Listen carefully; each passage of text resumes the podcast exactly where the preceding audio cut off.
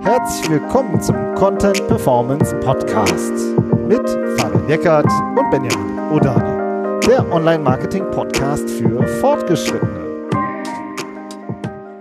Hallo Fabian. Hallo Benjamin. Und hallo Hendrik. Hallo, hallo Fabian und Benjamin. Danke für die Einladung. Ja, heute sprechen wir über, wie man internationale Content-Formate aufbaut. Und da haben wir uns einen Gast ähm, reingeholt mal wieder, den Hendrik Breuer, ähm, absoluter Content-Marketing-Experte, zuletzt Content-Lead EMEA für Shopify, gebürtiger Hamburger und äh, seit 15 Jahren lebst du in Kanada. Auf jeden Fall super, dass du dir die Zeit nimmst, Hendrik. Ja, gar kein Problem. Also das mache ich gern. Ja, Henrik, also du warst die letzten fünf Jahre bei Shopify, hast da eine Menge Content aufgebaut.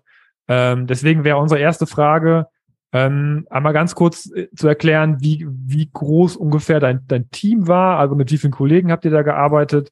Äh, wie war das so? Habt ihr die aufgeteilt, je nach Format oder nach Land? Und vielleicht da ganz kurz, ähm, wie da auch so die Aufgaben verteilt waren, jetzt über Content Marketing, SEO, einfach mal so den kleinen Überblick.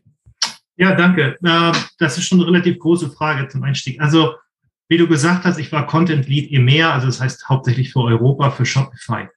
Und ich war ganz spezifisch dafür verantwortlich, dass wir Content auf Deutsch, Französisch, Spanisch, Italienisch, Niederländisch produzieren und äh, regelmäßig veröffentlichen nach unserem Plan. Also Content, der relevant, qualitativ hochwertig und performant ist. So. In meinem Team, mein Team war halt Teil des größeren Content Marketing Teams in meinem Team hatten wir einen, jeweils einen Content Manager, Content Managerin für Deutschland, Spanien, Frankreich, Italien, die Niederlande und UK. So. Nebenbei gab es noch Teams, nebenbei gibt es natürlich noch ein SEO-Team, das eng mit uns zusammengearbeitet hat. Ich meine, ihr hattet ja auch Kevin schon zweimal im Podcast, Kevin Indig, der da gearbeitet hat. Und ja, das war die Grund, das Grundteam, ja. Und ihr selber, wenn man so sich die Shopify Deutschland-Seite anguckt, da gibt's ja schon einen großen Blog, so echt viel auch äh, schon veröffentlicht wurde. Ein Podcast, das sind so die Formate, die, die mir so ins Auge gesprungen sind. Ja, kannst du noch mal sagen, welche Formate habt ihr denn da eigentlich für den europäischen Markt denn dann äh, auch äh, neu entwickelt und auch aufgesetzt?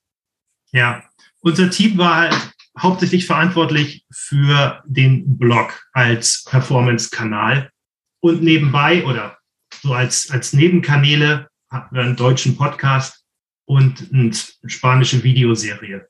Das waren so die Haupt-Performance-Kanäle. Und äh, ja, und der Blog, der deutsche Blog und die meisten Blogs bestanden seit 2017. Und wir haben am Ende five, fünf, fünf Posts in der Woche veröffentlicht, in jedem Blog, also 25. Ich glaube, im Deutschen hatten wir nachher an die 1000 Artikel andere Sprachen wie Spanisch, die schon ein bisschen länger bestanden und, und Französisch, da waren es, ich glaube, schon über 2000 in einigen davon. Andere, wo es dann ein bisschen später losging, wie Niederländisch, da sind es ein paar weniger, aber und das war schon eine relative große Menge. Und dazu kommt seit Anfang 2020 eine, also eine wöchentliche Podcast-Folge auf Deutsch und seit Sommer 2021 ein wöchentliches YouTube-Video auf Spanisch. Und äh, also wenn ihr dann, habt ihr Content exklusiv für die Märkte gemacht oder habt ihr einmal ein Thema entwickelt und das dann übersetzt und lokalisiert und auf die Länder ausgespielt? Weil du hast halt gesagt 25 Blogartikel, also nicht, also fünf in Deutschland und dann auf die Länder. Ja, genau. Wie, was, ja. wie können wir uns das vorstellen? Ja, also Shopify ist ja ein kanadisches Unternehmen, welches schon seit Mitte der 2000er Jahre existiert und am Anfang komplett auf Nordamerika fokussiert war. Das heißt, es gab schon sehr viel Content auf Englisch für den nordamerikanischen Markt. Dann im, im Jahr 2017, 2018 setzte die Internationalisierung ein und es wurden diese Webseiten gelauncht in den europäischen Sprachen. Das heißt, es gab schon relativ viel Content, einen großen Content-Pool, in dem man sich bedienen könnte, konnte im Sinne von, man nimmt jetzt den Content, übersetzt den in die Sprachen und veröffentlicht das so.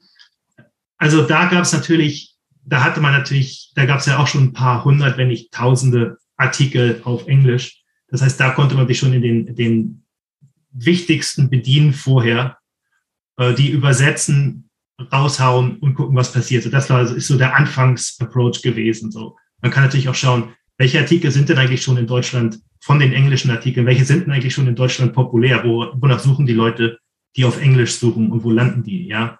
Das heißt, ähm, diesen Content Pool gab es halt, aber dann im Laufe der, der fünf Jahre, ich meine, das hat, hat sich natürlich auch alles entwickelt von so ein bisschen ad hoc, wir übersetzen mal und gucken, zu, wir entwickeln jetzt eine, eine landesspezifische Content-Strategie und die war dann tatsächlich relativ, die waren relativ unabhängig von, voneinander, weil die verschiedenen Länder halt auch verschiedene Bedürfnisse haben. Also Kannst du das mal ein bisschen ja. genauer erklären? Also landesspezifische Content-Strategie hört sich ja schon mal ziemlich spannend an. Also wie entwickelt man denn das? Wo habt ihr denn so drauf geguckt? Einfach mal so an ein, zwei Beispielen vielleicht erklären. Ja, ja. Also es ist ja, es ist ja immer so ein Klischee, aber das Klischee stimmt halt auch, dass zum Beispiel im deutschsprachigen Markt ein sehr großes Interesse an Datensicherheit, äh, rechtlichem Abmahnsicherheit und diesen Themen besteht, also DSGVO und ähnliches so. Dieses Thema muss man zum Beispiel in Deutschland relativ, ähm, relativ intensiv bearbeiten und detailliert erklären und sicherstellen, dass die Leute wissen, wie man einen Online-Shop erstellt. Also in vielen Ländern braucht man sowas wie ein Impressum ja gar nicht.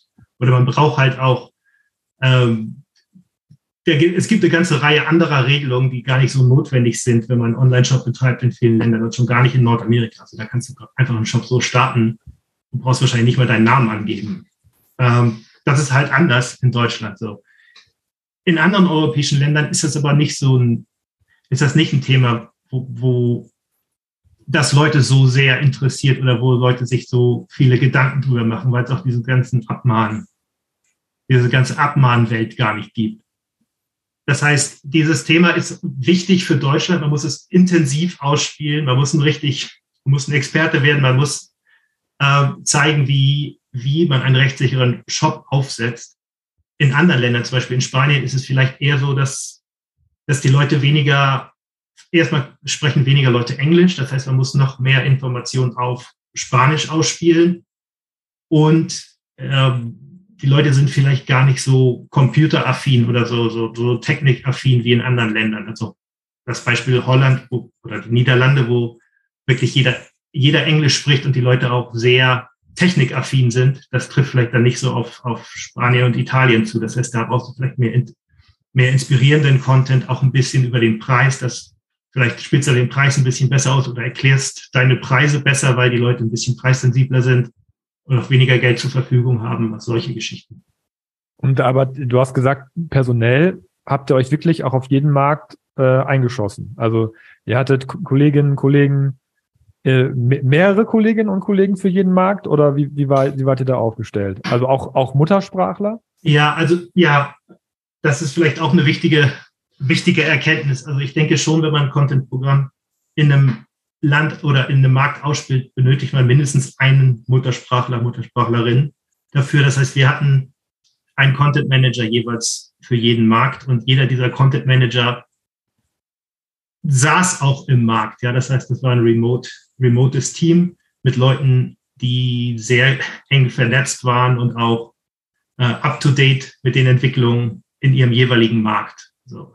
Ich glaube, das ist schon eine extrem wichtige Erkenntnis, dass es schwierig ist, ein Content-Programm in der Sprache auszuspielen, wenn intern niemand professionell, sage ich mal, die Sprache spricht. Also jetzt nicht irgendjemand, der Niederländisch spricht bei dir im Unternehmen und der guckt mal drüber, sondern dass du wirklich eine Person hast, die ausgebildete Content Managerin ist oder Content Manager ist und das dann für ihren, ihren Markt betreut. Ich glaube, das ist schon sehr wichtig. Und die haben dann äh, wie so kleine Einzelkämpferinnen und Einzelkämpfer gearbeitet oder hatten die auch noch mal zu äh, Unterstützung? Ich meine, fünf äh, Blogposts in der Woche, so klar, dann wird halt ein Teil wird dann zentral übersetzt oder kann man sich aus einem Pool bedienen. Aber wie war da noch so die Infrastruktur? Ja, die Infrastruktur war schon so, dass jede, jeder Markt noch von lokalen äh, Freelancern und Agenturen unterstützt wurde. Und zwar auch, ich würde sagen, recht massiv unterstützt wurde. Also das sind schon über, über 100 Agenturstunden pro Monat und Markt gewesen. Ähm, und die, als Content Manager fungierst du halt quasi mehr so als Chef, Chefredakteur, Chefredakteurin, würde ich sagen, dass du halt die Themen setzt, du definierst die Strategie und du du bist halt auch, du bist halt dieses Bindeglied zwischen Unternehmen und extern. Und also es, war, es ist immer gut, die extern so intensiv wie möglich einzubinden, würde ich sagen, vor allen Dingen in die, in die, in die Abläufe und Prozesse. Nur externe Leute sind halt immer extern. Das heißt, die haben nie diesen ganzen Kontext, den du bekommst, wenn du im Unternehmen bist, wenn du in, in Meetings bist, wenn du äh, in einem internen Slack bist, alle Infos mitkriegst. Ja, das heißt, die Content Manager an sich haben relativ wenig Content selbst produziert. Also die haben sich jetzt nicht hingesetzt und, und 100 oder 1000 Wörter geschrieben, Blogpost. Ich meine, die Blogposts, wenn man mal drüber guckt, sind auch relativ lang. Die sind halt schon so 1500 Wörter, teilweise mehr, manchmal ein bisschen weniger. Aber es ist schon richtig richtiger Aufwand, die zu schreiben. Die kannst halt nicht so, da kannst halt nicht fünf die Woche so raushauen. Das geht, geht halt nicht. Das ist einfach zu viel. Das heißt, jeder hatte intensive Unterstützung durch, durch äh, Freelancer. Jetzt hast du ähm, vielleicht mal, um einen kleinen Themenschwenk jetzt zu ja. machen, ähm, du hast jetzt schon ein paar Mal das Wort Performance äh, gebracht, so was ähm, was ich in Bezug auf Content eher selten höre, also zumindest auch in, auch in, auch in Deutschland, dass jemand diesen Zusammenhang Content und Performance, wir sind ja im Content Performance Podcast, ja, aber ja, das passt. Äh, dass wir den äh, auch so genannt haben, hat ja auch einen Grund. Ähm, und äh, aber das, also mir persönlich finde das in der Diskussion äh, eigentlich zu, zu, zu wenig statt, dass man Content und Performance zusammen auch mal bringt und bespricht. Deswegen finde ich das ganz cool, dass, dass du das jetzt auch so angesprochen hast. Ähm, Deswegen würde ich dich nochmal nach eurem Blick auf Content fragen. Du hast gesagt, unser Blog ist ein Performance-Kanal. Ja. Wie, mein, wie, wie meinst du denn das? Also, wie, welche Kennzahlen legt ihr an? Was ist, was sind eure Ziele mit eurem Blog gewesen? Ja, also wir, also ich, Shopify auf Englisch, so in den, in den Nullerjahren, hat halt die ähm, Content, das Content Marketing ein bisschen revolutioniert, würde ich sagen. Also den, diesen Ansatz, dass man sehr, sehr viel Content produziert im gesamten Umfeld. Also nicht nur in dem Bereich, wir verkaufen Online-Shops, sondern auch, wie verdient man Geld online, wie kann man seinen Shop skalieren, wie kann man, äh, wie kann man wachsen, was gibt es so für Tipps und Tricks. Dieser ganze Bereich wurde von Shopify halt in den Nullerjahren richtig äh, aus, so ausgespielt auf Englisch.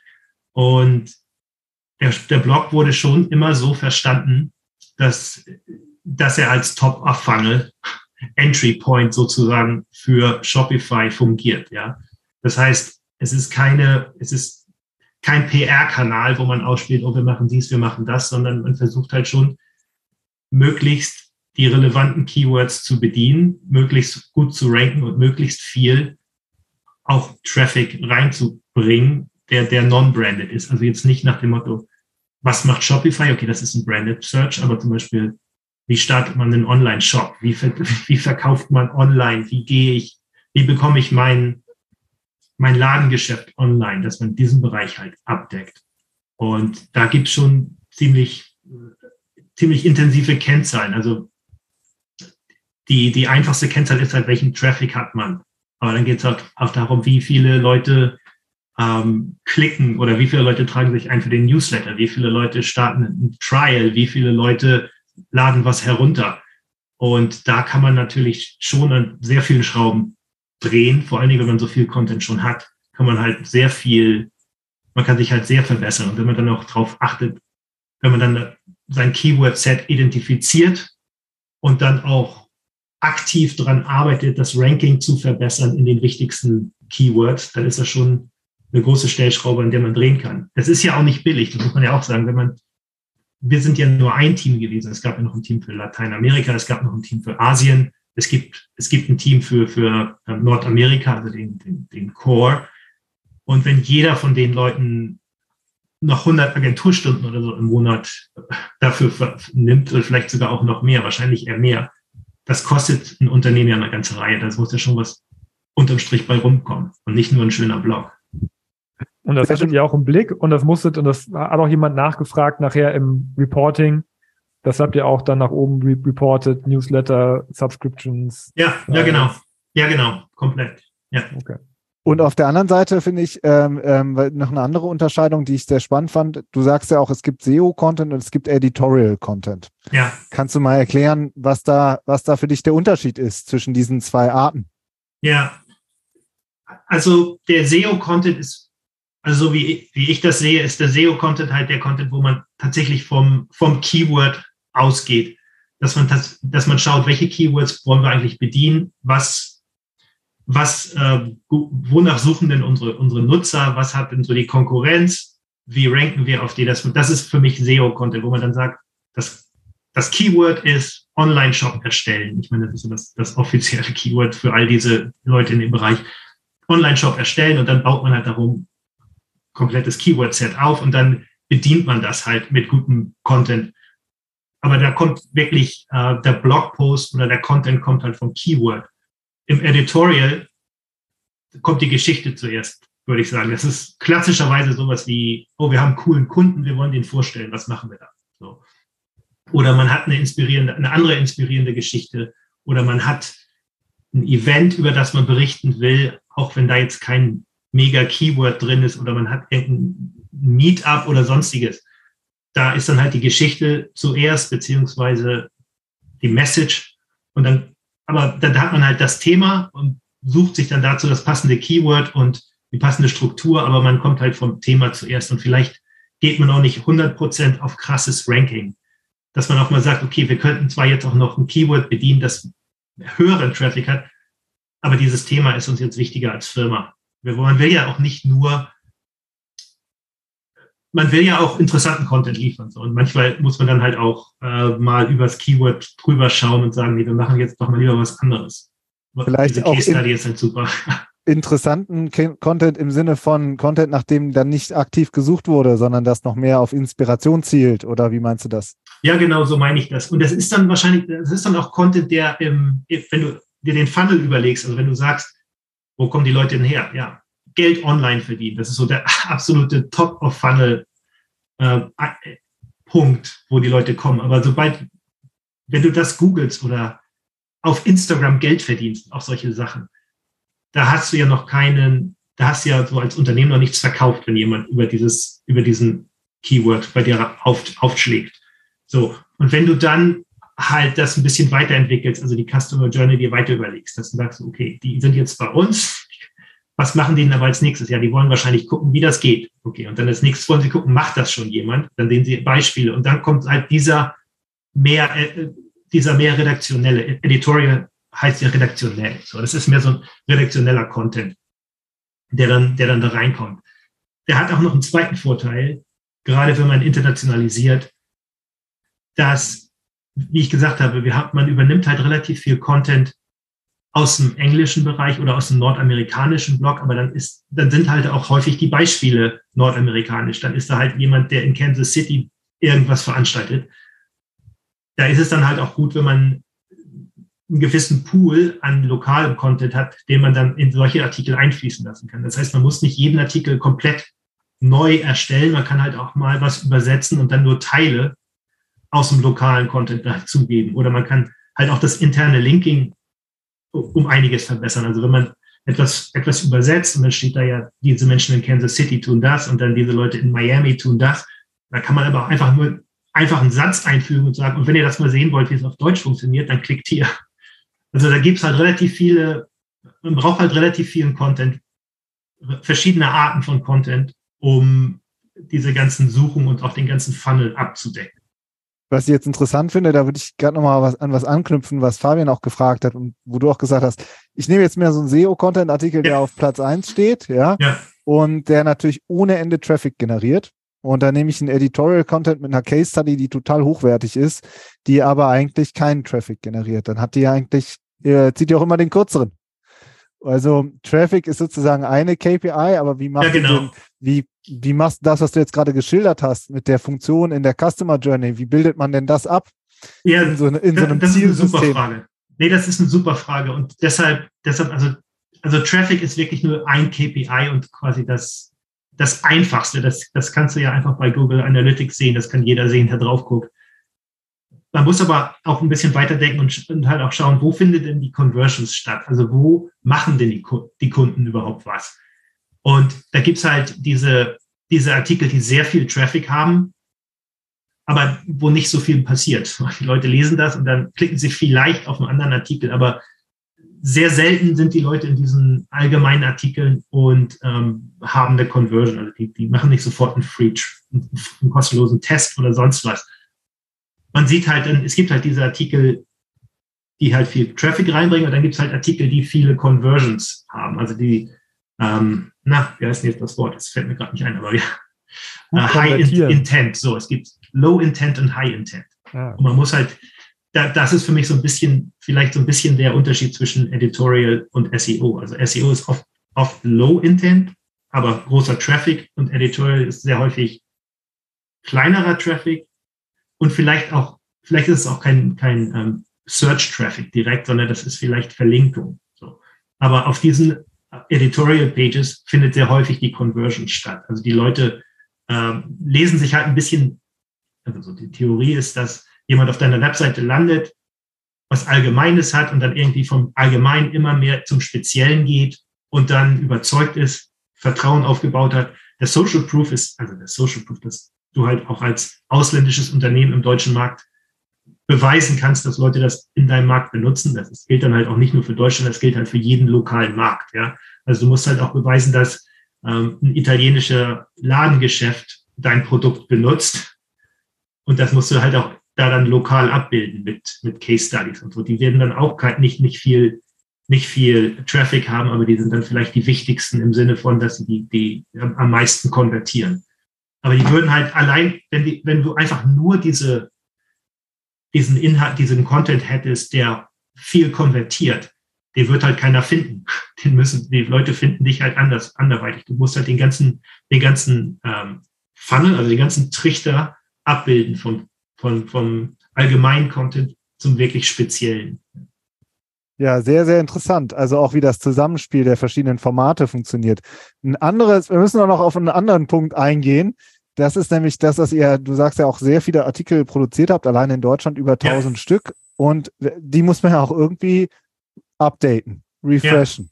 Ja, ja ist ganz schön, ganz schön anspruchsvolle ähm, Situation, oder? Wie, wie wählt man überhaupt den richtigen Text, au äh, den richtigen Artikel aus? Also, was sind da so deine Tipps oder die Vorgehensweisen? Ja, also wichtig ist auf jeden Fall eine Auswahl zu treffen. Also nicht einfach nur ähm, da chronologisch immer alles abzudaten, sondern dass man tatsächlich schaut, was sind eigentlich unsere, unsere wichtigsten Artikel. Es ist ja schon immer relativ klar, welche Artikel den meisten Traffic bringen. Und diese 80-20-Regel, die gilt halt auch so wie ich das mitbekommen habe, in sehr vielen, sehr vielen Online-Medien, ja. 20 Prozent der Artikel bringen 80 Prozent des Traffics und sind, sind halt 80 Prozent deiner, sind für dich halt 80 Prozent des Wertes deines Blogs, kommt halt von 20 Prozent der Artikel. So, und diese sollte man auf jeden Fall im Auge behalten. Ja, dass man tatsächlich auch nicht nur guckt, wie viel Traffic ist drauf, sondern auch, dass man guckt, wie, wie ranken denn da unsere Haupt-Keywords. Und du kannst ja auch ich glaube, ihr habt da auch letzte Woche oder vorletzte Woche drüber gesprochen. Man kann halt auch viele, man kann halt auch ähm, Ranking verlieren und trotzdem noch viel Traffic haben, weil halt gerade saisonal vielleicht viel gesucht wird danach. Aber eigentlich hast du dich verschlechtert in deinem Ranking. Ja? Du wurdest halt von anderen überholt sozusagen. Das, das musst du halt verhindern. Und ja, deshalb, deshalb, okay, da, deshalb würde ich halt auch empfehlen, das, wir sind nicht dazu gekommen, das so aus, auszuweiten. Aber wenn man halt relativ viel, viele Ressourcen hat, ich würde tatsächlich das so organisieren, dass du einen, einen Redakteur, Redakteurin hast, die, die mehr so den Blog sich anschaut, das Editorial und eine zweite Person tatsächlich komplett sich auf SEO-Optimisierung fokussiert. Das mhm. heißt nicht, dass die Personen das alle selber machen. Die können dann auch das über, über, über Freelancer handhaben, aber schon ich würde schon sagen, wöchentlich oder tatsächlich ein Reporting-System aufbauen, wo du, wo du halt auch siehst, wenn du, wenn du Ranking verlierst, wahrscheinlich über Search Console, wenn du dir da was baust, aber dass du halt da das aktiv managst, also dass du halt deine performantesten Artikel aktiv managst und auch schnell agierst. Ja. Das finde ich interessant. Also zusammenfassend würdest du schon dafür plädieren, da auch Ressourcen für frei zu machen, nicht nur für neuen Content, auch für die Optimierung. Und dann Würde ich auf jeden Fall machen. Also ja. Die Erfahrung ist schon, dass ähm, die schnellsten, also die schnellsten Gewinne kannst du halt wirklich durch, durch Content-Optimierung erzielen. Also sobald du Content, wenn du Content hast, ja, natürlich nicht, wenn du von null startest, aber wenn, wenn du, die meisten Unternehmen haben ja jetzt schon Content auf ihren Webseiten. Also es ist ja eigentlich kaum welche, die nicht viel haben. So, also ich würde schon, je nachdem, wo ich bin, erstmal schauen, was ich überhaupt habe und was kann ich optimieren und nicht, nicht irgendwo einsteigen und als erste Aktion 80-seitige äh, White Paper schreiben. So, das wäre ein bisschen zu viel Aufwand. ich glaube, man kann halt ähm, durch Optimierung wirklich viel, viel erreichen und das haben wir halt auch gelernt. Und ich hätte jetzt noch, also eine, äh, zwei Fragen. Wir sind ja schon, glaube ich, ziemlich fortgeschritten in der ja. Zeit. Aber also eine, eine Sache würde würd ich jetzt noch mal ansprechen wollen, ähm, weil ihr habt ja auch einen Podcast ja. ja gemacht, auch schon ziemlich lange. Ja. Ähm, du hast gesagt, ihr habt eine spanische Videoreihe. Ja. Ähm, du hast gesagt, okay, unser, unser Blog ist unser Performance-Kanal. Mhm. So, jetzt ist aber die Frage, wir reden ja auch über SEO. Also ähm, worüber wir auch vor allem dieses Jahr sehr viel gesprochen haben, ist, wie man sich insgesamt so eine Positionierung aufbaut, dass zum Beispiel Google auch hinsichtlich von, von ERT, also auch von diesen, von diesen Trust- und Autoritätsmodellen, die es da gibt, oder, oder auch als Marke wahrgenommen zu werden, als, als Themenautorität wahrgenommen zu werden, wie so dein Gefühl ist. Einfach nur so rein, rein aus dem Gefühl. Oder aus dem Gefühl nicht, ihr habt da sehr viel Arbeit reingesteckt in mhm. diese anderen Formate außer Blog und Text. Ja, ähm, hat das einen positiven Einfluss insgesamt auch auf SEO und auf diese ganze Autoritätsdiskussion, wenn man, wenn man auch Zeit und Ressourcen in, in andere Formate außer im Blog investiert, also in Podcast oder in Video, YouTube Formate? Ähm, wie ist da deine Einstellung dazu und oder wie sind eure Erfahrungen da insgesamt? Ja, also im Bereich Podcast bin ich mir nicht sicher. Also wir haben halt Podcast mehr experimentell gelauncht und das war Anfang 2020, das heißt, das Timing war auch gut, also der ist dann auch äh, gewachsen, organisch gewachsen, konstant. Ob, das, ob sich das positiv in irgendeiner Form auswirkt auf andere, aufs, aufs Google Ranking, ich meine, es ist schon, ein Podcast ist halt auch nicht nur ein einmal, ein einmal Audio, man kann halt auch einen Podcast weitergehend nutzen. Also die Folge transkribieren, daraus einen Blogpost machen, die Folge diverse Folgen, wo es passt, tatsächlich auch so einbauen. Das heißt, du kannst einen Podcast bewerben und das ist, das hat halt, das ist mir so, war für mich doch eher so ein Branding und Vertrauens- und Community-Building-Tool. Ich, ich glaube, Videos, Videos sind anders. Also man kann, also wir haben halt 2021 angefangen, diese spanischsprachigen Videos sehr, tatsächlich auch auf Keywords zu produzieren. Das heißt, nicht einfach erstmal ein Video erstellen und dann gucken, was passt da gerade, sondern dass man wirklich sagt, okay, wonach suchen denn die Menschen in YouTube?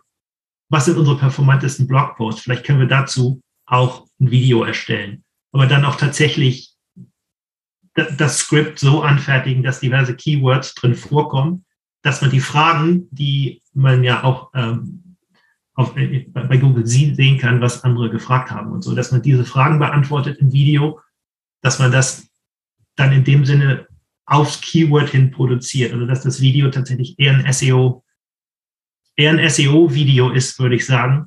Das ist ein Mix. Es aber das ist, ist nicht, wir besuchen einfach irgendwen, machen mal ein Interview und schauen, was daraus rauszuholen ist, sondern dass man sagt, wir, wir, wir, wir erstellen jetzt ein Video, in dem wir, weiß nicht, Facebook Ads 2022, sowas, in, dem wir ein Thema so abhandeln. Und das, das scheint sich positiv ausgewirkt zu haben, auch wenn es schwer zu quantifizieren ist, weil mhm. man halt, du hast halt keinen perfekten A-B-Test, wo du sagst, wir, wir, bauen das Video in einen Blogpost ein und im anderen nicht, dann das ist aber nicht perfekt. Ja. Ja. Aber wir, ja. wir haben ja, ich meine, wir haben es ja auch von euch gehört und von Kevin und anderen. Video ist immer wichtiger im, im, im Search. Das heißt, vom Gefühl her ist das positiv, muss man sehen, wo es hinführt. Sehr, sehr spannend. Und das letzten Punkt haben wir, wenn wir haben jetzt so viel über äh, verschiedene Formate geredet, auch Landingpages wart ihr auch mitverantwortlich und da habt ihr, ähm, das habt ihr zentral entwickelt oder äh, entwickelt da, werkelt da auch jeder an seinen eigenen Landingpages rum? Nee, Landingpages ist mehr ein zentrales, zentrales Thema gewesen. Auch aus dem Grund, in einem relativ großen Unternehmen ist die, ist die Webseite auch schon relativ komplex. Das heißt, du kannst meistens nicht einfach mal ein paar Landingpages aufbauen. Das muss schon ähm, über, über, über das Engineering ausgespielt werden, ja. Und da, ähm, da ist man halt als lokales Content-Team auch involviert, aber eher im, im Sinne von, wir übersetzen, also wir, wir, wir, wir ähm, schauen uns die Übersetzung an, wir editieren das, wir stellen sicher, dass die Keywords, die identifiziert wurden, vernünftig eingebaut worden sind, denn es ist ja schon so, dass die Leute, die da jetzt äh, im Engineering arbeiten, die sprechen ja in der Regel nicht sechs Sprachen. Niemand spricht sechs Sprachen so. Das heißt, es ist, da braucht man schon auch immer den, den lokalen Blick. Und das ist auch schon so ein Learning, das ich auch in den letzten Monaten hatte. Also Unternehmen, die zwar Webseiten auf verschiedenen Sprachen haben, aber nicht die internen Ressourcen. Das, das sieht häufig nicht gut aus. So. Ich kann es halt nur für Deutsch und Englisch beurteilen, aber ich vermute, das ist in anderen Sprachen nicht anders. Deshalb, äh, mein Tipp ist halt immer mindestens eine interne Person, die sich eine lokale Infrastruktur, die eine lokale Infrastruktur aufbaut an Freelancern und Agenturen, die helfen und die vor allen Dingen auch eingebunden sind ins Team, die auch dann vielleicht mal vom SEO-Team eine Schulung bekommen. Das hilft ja auch viel. Und dass man nicht sagt, ach, jetzt kostet uns das noch wieder eine Stunde, wo die, wo die Agentur nichts macht, aber im Endeffekt, das ist halt ein Investment, das sich wirklich auszahlt. Wenn du dann die Leute, den Leuten auch mal ein bisschen Kontext bietest und sagst, warum fragen wir, warum wollen wir eigentlich so viele, warum wollen wir eigentlich so viele Blogposts von euch haben? Dass man erklärt, warum das so ist, dass man erklärt, wie, wie, wie das SEO-Team drauf guckt, wie wir drauf gucken. Und das das ist halt so, dass man die, dass man, ähm, dass man die Dienstleister zwar, das sind zwar Dienstleister, aber dass man die Leute halt in sein Team einbaut und sicherstellt, dass ähm, die auch wissen, warum was getan wird. Das, das hilft ungemein. Ja. Super Tipp. Also jetzt, ähm, was, was wir uns auch immer fragen, das ist jetzt schon äh, fast die Abschlussfrage, aber ähm, zwei haben wir noch. Hendrik, was ist so, was sind so deine Tools? die du als erfahrener Content-Marketer auch selber auch nutzt, ja, und die man auch vielleicht aus deiner Sicht auch eigentlich braucht, wenn man die, wenn man äh, ja so, ein, äh, so einen so einen Content-Maschine letzten Endes auch bedient. Ja, also auf jeden Fall die Google Tools, also auf jeden Fall Google Analytics logischerweise, aber dann auch noch Search Konsole und äh, Keyword Planner. Ich glaube, die helfen viel. Und dann und dann wahrscheinlich ein SEO-Tool, welches man einigermaßen gut beherrscht. Also in meinem Fall ist es vor allen Dingen Hrefs oder Refs oder wie die auch immer heißen mögen gewesen. Das liegt jetzt aber auch an unserem speziellen oder bei dem speziellen Setup bei Shopify, dass es noch unterstützendes, relativ großes SEO-Team gab, das halt auch äh, noch intensiver sich, sich diese Dinge angesehen hat. So als Content, aber als Content Manager, ich glaube, wenn man die Google, die Google Tools gut beherrscht und ein weiteres SEO-Tool, indem man auch ein bisschen intensiver schauen kann, was macht die Konkurrenz, wo haben wir Lücken, äh, wo ranken wir, wo nicht. Und, das, das hilft schon ungemein. Und wie machst du so Redaktionsplanung und sowas? Das muss man ja auch alles irgendwie, ja. Themenplanung, Ideen, Brainstorming. Ist, was ist denn da so dein, dein Favoritentool? Also ich, also wir haben vor allen Dingen, wir haben mit Trello angefangen und sind dann um, umgestiegen auf Asana. Ich denke, da gibt es viele viele Tools, also viele Projektmanagement-Tools, die man benutzen kann. Was ich da auch immer wichtig finde, ist, dass man wirklich nicht, nicht so als Glucke auf, seine, seinem, auf seinem Wissen sitzt, sondern dass man auch den Leuten einfach, äh, jeder, jeder, der fragt, bekam zu, durfte sich das anschauen. Also wenn das SEO, also da war dann in diesem, im Editorial Calendar, da sind dann nicht nur die sämtliche Freelancer drin gewesen und Agenturen, sondern auch das SEO-Team konnte mit drauf gucken. Ähm, in einer großen Firma sind halt relativ viele Leute, die, die Content, also wir haben das jetzt so ein bisschen ideal hier alles beschrieben, dass man alleine alles bestimmt, dass man seine Strategie aufsetzt, aber so ist es natürlich in einer großen Firma auch nicht immer. Ja, da gibt es halt sehr viele andere Gruppen, die noch, die noch Fragen haben, die irgendwas ausgespielt haben wollen, die, die irgendwie Hilfe benötigen. Und ich würde diesen Leuten alle, alle Zugriff geben. Ich würde auch anderen, anderen ähm, intern Leuten erlauben, auf deine, deine, deine Freelancer zuzugreifen. Also klar, du, du musst, musst wissen, worum es geht, aber dass, dass du halt nicht immer, du als Content Manager solltest dich nicht zum Bottleneck machen, also zum Flaschenhals. Die Person, die immer alles wissen muss und die immer alles sich angucken muss und die mit jedem immer alles und jede Info selber weitergeben muss. Ich glaube, da, da gräbt man sich äh, eine Grube, weil das einfach zu viel wird. Und je, je mehr automatisiert ist, je besser die Prozesse laufen. Und man muss, also dieses Idealbild, dass man sich selbst überflüssig macht, passiert halt nie, aber man sollte schon probieren, denn dann hast du auch weniger Arbeit und kannst dich auf andere Sachen fokussieren und nicht darauf, ähm, Text zu nehmen und den ins CMS zu kopieren und dann Bilder drauf zu spielen und Links zu setzen. Wenn du halt wenn du halt ein Team hast, selbst es externe sind, die das gut können, dann sparst du dir viel Arbeit. Super. Letzte Frage, Henrik. Du, was, du bist jetzt, du bist gebürtiger Hamburger, äh, bist Richtig. seit 15 Jahren in Kanada und dann sehen wir irgendwie auf deinem LinkedIn-Lebenslauf, dass du auch für Spiegel Online schreibst und da über Brettspiele schreibst. Das finde ich irgendwie cool. Das muss man nochmal ganz kurz zum Abschluss erzählen, wie es ja, dazu Das ist kommt. redaktioneller Content. So. ja, das kommt da, ja, das, das mache ich seit ungefähr zehn Jahren. Ähm, als ich ich bin halt direkt nach dem Studium nach Kanada gegangen und habe am Anfang auch ein bisschen als, als Reisejournalist und so gearbeitet, diverse, bin halt viel rumgereist, habe Artikel geschrieben für deutsche, deutsche Medien, Tageszeitungen.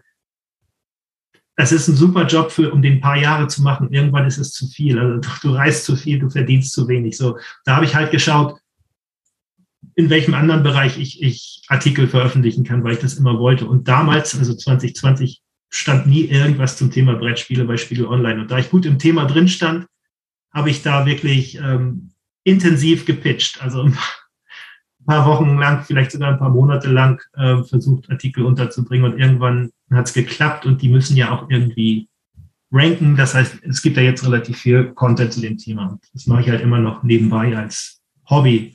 Macht Spaß und ist auch super. Super, Henrik. Cool. Äh, vielen Dank, dass du dir die Zeit genommen hast. War ein klasse Interview. Ja, danke dir. Ich danke euch. Hat echt Spaß gemacht. Schönen Tag. auch. Ciao. Danke, Henrik. Tschüss. Bis dann. Ciao.